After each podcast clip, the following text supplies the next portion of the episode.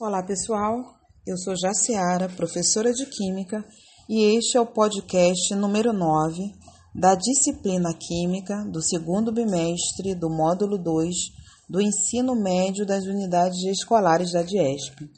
E o tema deste nono podcast é Reações de simples troca ou deslocamento.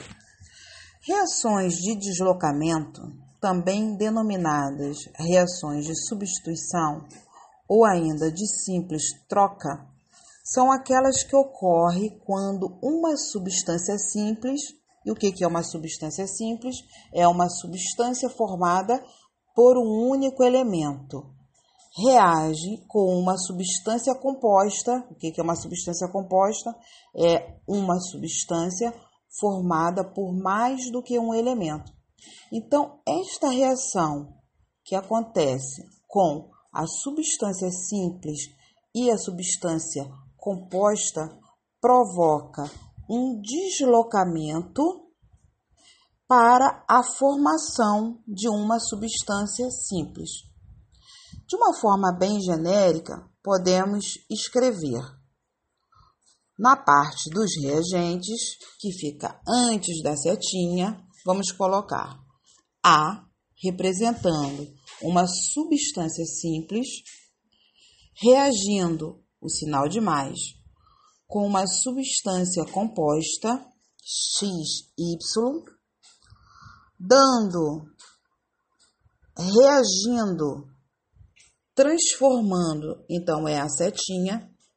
Agora na parte dos produtos, uma substância composta AX mais Y.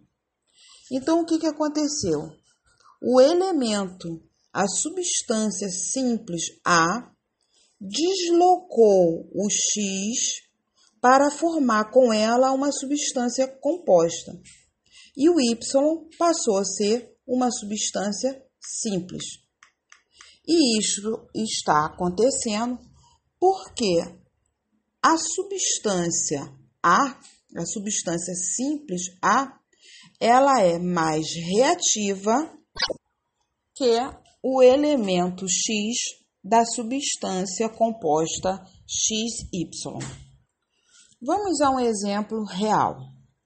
Se colocarmos uma lâmina de zinco Zn em uma solução aquosa de sulfato de cobre CuSO4, que possui uma coloração azul intensa, com o passar do tempo, iremos notar que a solução de sulfato de cobre passa de uma coloração que antes era azul intensa para um azul menos intensa.